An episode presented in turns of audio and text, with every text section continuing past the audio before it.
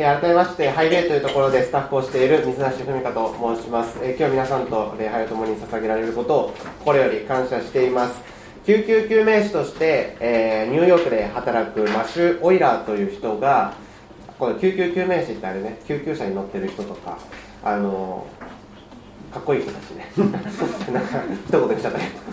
がですね、まあ、ニューヨークに住んでるんですが彼が彼はですね毎日毎日いろいろな人が亡くなっていく姿を見ていく中で人間が死ぬ時3つの行動パターンに分かれるということを話していました、まあ、彼はいろいろなところでいろいろな人が亡くなっていく姿を見ていく中で人間がですね亡くなる時に3つの行動パターンに分かれると言っていました。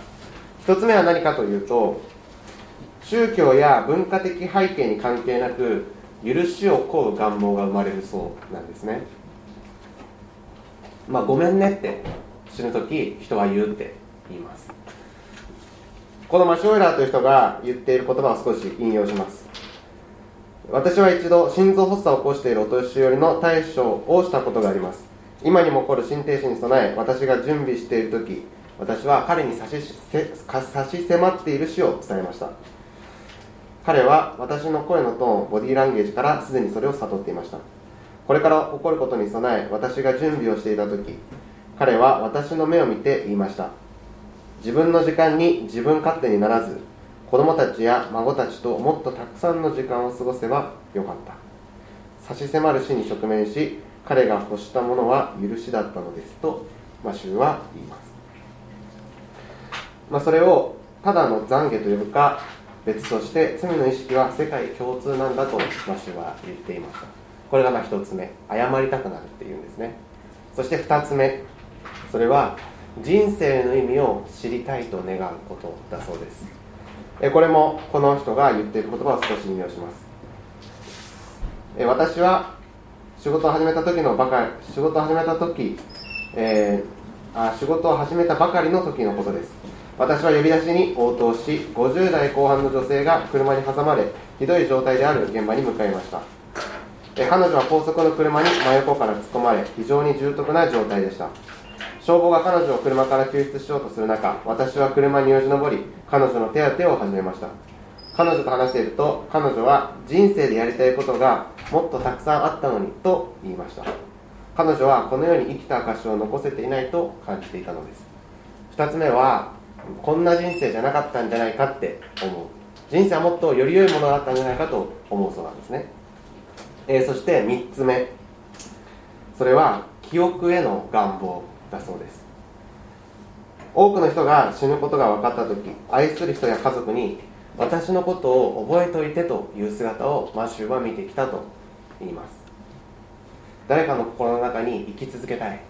それが人が亡くなる時に思うことだそうです、まあ、この3つのパターンは救急救命士として働いたマシューが実際に体験し感じたことだと思います。皆さんは皆さんだったらこの、えー謝りたい。もしくは人生は何だったんだろうかと思う。あるいは覚えておいてほしい、まあ、どれを願うでしょうか。今日お読みした御言葉に目を留めていきたいと思います。ここには死を死に直面した3人の男性が出てくるからなんですね。1人はイエス・キリストでありもう2人は犯罪人として十字架につけられている人、まあ、男性 A 男性 B 囚人 A 囚人 B としてもいいと思いますがここに3人の十字架にかかる人がいます。ちなみに皆さんが想像する十字架っていうのがちょっとどういうものかわからないんですけれどもこうなんか丘の上にですね気高く立っている。で3つの十字架が立っている、まあ、そんなイメージをするかもしれませんが十字架っていうのはこう人と人って人が立つ目線と同じぐらいの高さで立てられるんですね。そのたやっぱ人間の心理的にですね犯罪人に見下ろされるっていうのは嫌なので、まあ、同じぐらいの目線で十字架は立てられそこにつけられる、まあ、なので地面から数センチ数十センチぐらいですかね浮いて十字架にかけられているという状態です、まあ、イエス・キリストはその木を運んでいるのでそもそもそんな10メーターとか運んでるわけではないんですね、まあ、つまり同じ目線ぐらいで裸にされそして両手両足に釘を打たれるというのが十字架でした。なので、まあ、通行に、まあ、あんまり通行にはそこにはいなかったと思いますが群衆たちはその囚人たちに対して唾を吐きかけることや、えー、罵声を浴びせること罵ることっていうのを容易にできる状態、まあ、見せしめの刑でもあるのでそのような状態になっています。そして十字架はのですね最もひどいところは何かというと、まあ、死刑なんですけれども死ねないっていう刑なんですね。あの急所は外れてるという状態なので、まあ、な男性だと、まあ、23日は余裕で生きてしまうんですね、まあ、死ぬまで火に貼り付けられている。それが十字架という状態。そして当時のユダヤ人の背景では木にかけられるというのは神に呪われているという意味でもあるので、まあ、最高の侮辱をかけられている状態。それが死ぬまで続くというのが十字架でした、まあ、すぐぽっくりいかないっていう状態だったんですね。そして大体十字架のですね死因は何かというと窒息死だったと言われています。まあ、皆さんもあの運転とか、まあ、もうねこの年になると運転やらないですけど あの小学生中学生運転とかやってですねぶら下がってると、まあ、苦しくなると思うんだよね。それは何でかっていうとこう内臓がですねあの重力に引っ張られて下に落ちていって苦しくなるからなんですが十字架というのも腕をこう開いている状態で吊るされているのでだんだん苦しくなってくるんですね。息ができなくなっていきます。なので十字架にかけられた人たちはまあ、この十字架にあの釘が打たれたところに力を入れて這い上がって息をするでまたずり落ちていく、まあ、それは死の屈伸運動とも言われていたんですね。そして息をしてまたずり落ちる。息をしてずり落ちる。それを彼らは死ぬまで続けていきます。最後は力を尽きて、えー、上がれなくなって、まあ、命を引き取っていく、まあ、気を失おうとすれば起こされる。それが十字架でした。まあ、肩もですねあの外れて、まあ、倍ぐらいに伸びたんじゃないかとも言われています。そのような苦しい状況でこの3人十字架にかけられてるんですが1人だけ違う行動をとっている人がいたんですね、まあ、歴史的にもこの人しかありませんでした。それがイエス・キリストという人。彼はそのような状況の中にあって何をしていたのかというと今日お読みした箇所34節をご覧ください。このように語ります。その時イエスはこう言われた。父よ彼らをお許しください。彼らは自分が何をしているのかが分かっていないのです。イエス様は侮辱されそして苦しい中で何をしたのかというと取りなし祈っていました他の犯罪人たちは、まあ、罵声に罵声を返していた状態ですまあ、もっと言うと、えっ、ー、と、ちょっとマタイの27章44節読むとこう書かれてあります。マタイの27章の44節。あ、ね、はい、すみません。あ、ここです。はい。イエスと一緒に十字架につけられた、まあ、これ男たちですね。犯罪人 A、B も同じようにイエスを罵った。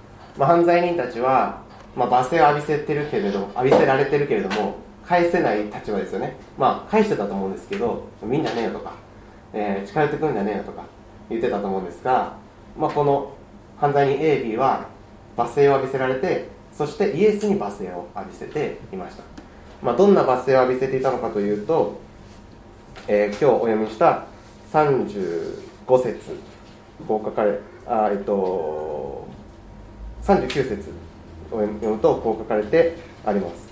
十字架にかけられていた犯罪人の一人はイエスを罵りお前はキリストではないか自分と俺たちを救えと言った。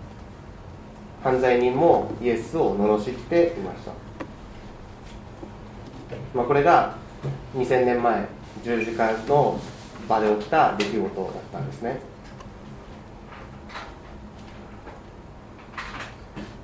しかしこの中で一人の犯罪人はイエスの態度から心を動かし始めていきます。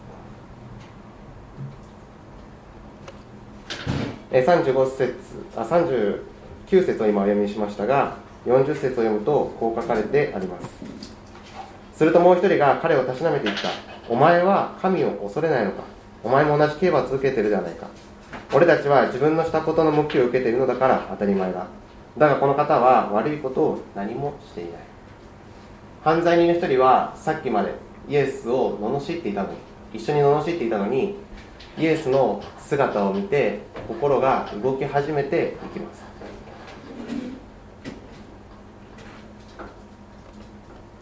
イエス様が十字架にかかられている時それをかばったのは3年半一緒にいた弟子ではなくこの犯罪人の一人でした。彼は自分が余裕のない状況であるということを知っていました。まあ十字架に自分もつけられているので余裕余裕見せてる暇もなければ余裕見せる必要もない状態ですね。その中でイエスだけは取りなして祈っている愛を示し続けている。このイエスの愛に彼の心は動き始めます。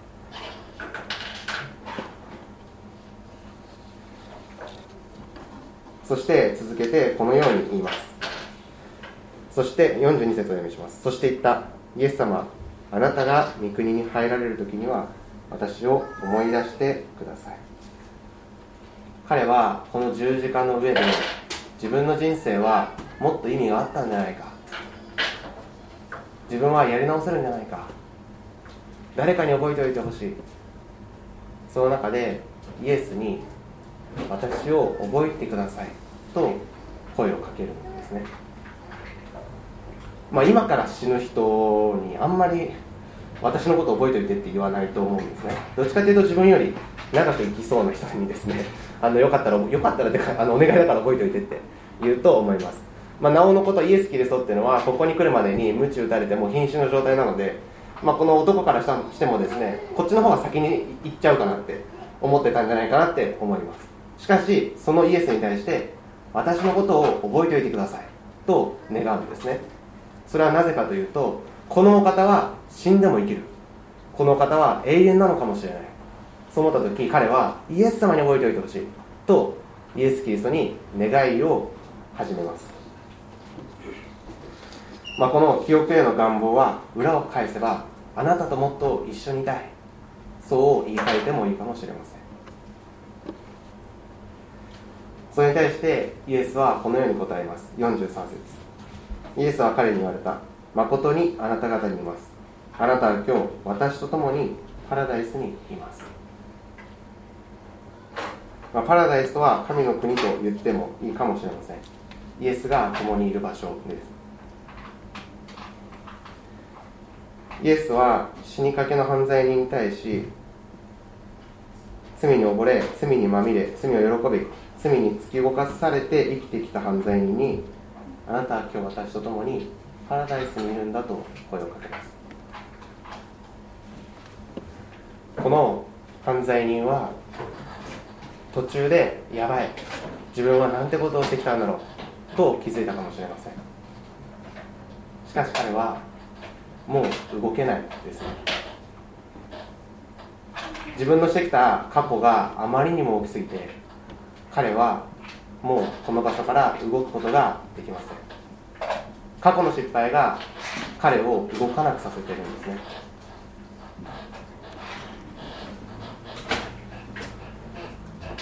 本当はもっといい人生があったのかもしれないって思ったけれども彼はもう教会に歩教会まで歩く足はありません。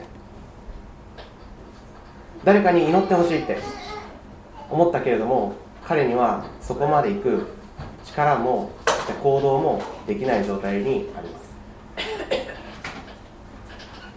救いがあそこにあっても彼はそこまで行けないんですね。自分がやってきてしまった過去の釘が自分を動かなくさせています。それに対してイエスはならあなたが十字架で動けないなら私もそこに行こう。あなたが過去の失敗で動けずにいるんだったら私がそこまで行こう。あなたが変わらない環境で動けずにいるんだったら私がそこまで行こう。救われたい助けてほしい。でも動けないならそこがたとえ死の場所であったとしても私もそこに行こう。イエス・キリストはこの犯罪人の一人が救われるために十字架にかかっていきます。私たちはどうでしょうか？過去の失敗で動けずにいないでしょうか？変わらない環境壊れた家族やり直せない現実を前に私たちは手を伸ばせない状況にいないでしょうか？手を挙げたら引っ張ってくれるお方ではないんですね。私たちの手は首で打たれ動けないかもしれない。ならイエスは私たちと同じ状況同じ現場私たちの横に来てくださるお方です。あなたが問題に縛られ救いを求め求めても動けないなら私もそこに行く。これがイエスの愛だったんですね。命を捨てるまであなたを愛する。それがイエス・キリストの愛そこまでしてあなたを愛してるから。ですいや自分にはそんな価値ないし。自分はそこまでされる筋合いもないし。そんなことされてもあなたを今後愛せるか分かりません。でもそれが神の愛を神の愛を否定する理由にはならない。この犯罪人はもうあと数日の命ですね。そして救救われたところで彼の釘は抜けません。救われたところで彼によって世界は変わらないかもしれない。でもイエス様にとっては関係ないですね。あなたが十字架にかかっているんだったら私も十字架に行く。あなたが死にとらわれているんだったら私も死に行く。それはあなたを愛してるからです。神は私たちに対しあなたは高価でたえ私はあなたを愛していると言います任天堂スイッチと家族だったら家族を選ぶ、えー、さっき僕はそう言いましたが神様はイエス・キリストの命とあなただったらあなたを選ぶんですね。あなたにいてほしい。あなたのあなたにそばにいてほしい。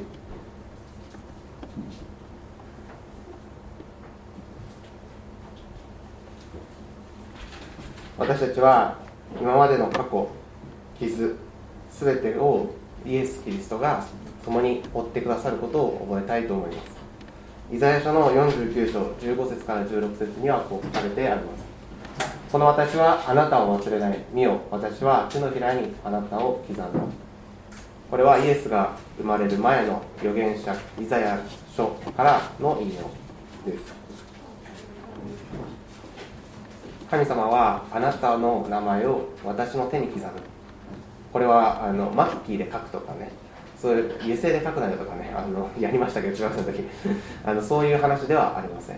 彫刻家がハンマーを持って刻むように神はあなたの名前を刻むと。だから私たちが自分の罪を認めてこの釘が抜けないんだと認めそれをいやらしい神様に許しを請うならば神は真実で正しい方ですから私たちを全ての不義から救ってくださいます。パウロは私はキリストと共に十字架につけられましたと言います。十字架を見た時そこに十字架につけられている自分も見たっていうそういうことだと思います。皆さんはこのイエス・キリストの愛を受け取りたいと願うでしょうか？私たちの信じているこのイエスは私たちが十字架にかかろうともそばに来てくださる方であるということを信じるでしょうか。この犯罪人は神から離れ問題を起こし十字架につけられました。許しを願ったことでしょう。人生の意味を振り返ったことでしょう。誰かに覚えておいてほしいと思ったことでしょう。彼のために命を捨てるイエスによって彼はパラダイスに行くようにイエスに招かれました。イエスがあなたの罪を負い復活されあなたを神の国へと招いていることをあなたは信じるでしょうか。私たちの神私たちの神が命を捨てる時それはあなたに愛が示される時です。神が命を捨てた時それはあなたに愛が示された時です。一言お祈りをしましょう。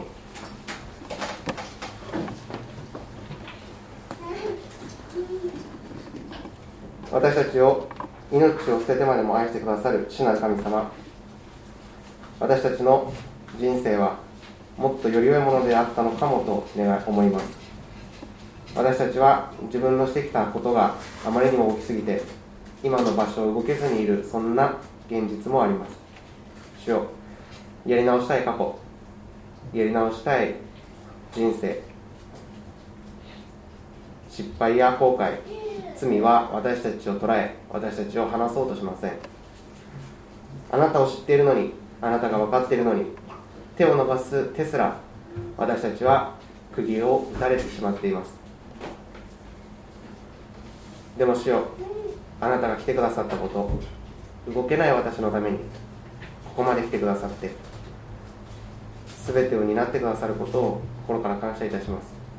主よ今あなたの愛を受け取りたいと願います。